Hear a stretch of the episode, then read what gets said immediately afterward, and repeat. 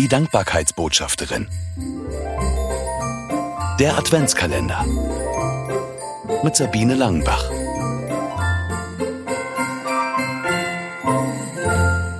Hörstörung. Ich verstehe nur Bahnhof, schießt es mir durch den Kopf, als nach einer musikalischen Adventslesung eine Frau mit mir am Büchertisch spricht. Lautes Gerede und Gelächter um uns herum. Für mich geht alles in einem Brei von Geräuschen unter. Auch zu Hause merke ich immer öfter, dass ich Gesprächen nicht gut folgen kann, dass mein Mann die Adventsmusik zu laut findet, wenn ich denke, dass sie genau die richtige Lautstärke hat. Irgendwann muss ich mir eingestehen, mit meinen Ohren stimmt etwas nicht. Ich muss zum Ohrenarzt.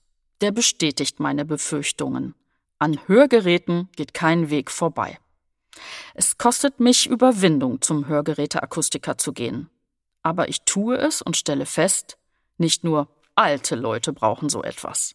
Ich bin begeistert. Jetzt höre ich wieder den Blinker im Auto, das Knistern des Kandis in meinem Ostfriesentee und die Traversflöte im Weihnachtsoratorium. Bei Gesprächen kommt es nicht mehr zu peinlichen Situationen, weil ich etwas nicht richtig verstehe. Die Dinger in meinem Ohr gehören jetzt zu mir und fallen den wenigsten Leuten auf. Und wenn schon, was ist denn schon schlimm an einer Brille für die Ohren? Und ich habe wieder mal was gelernt.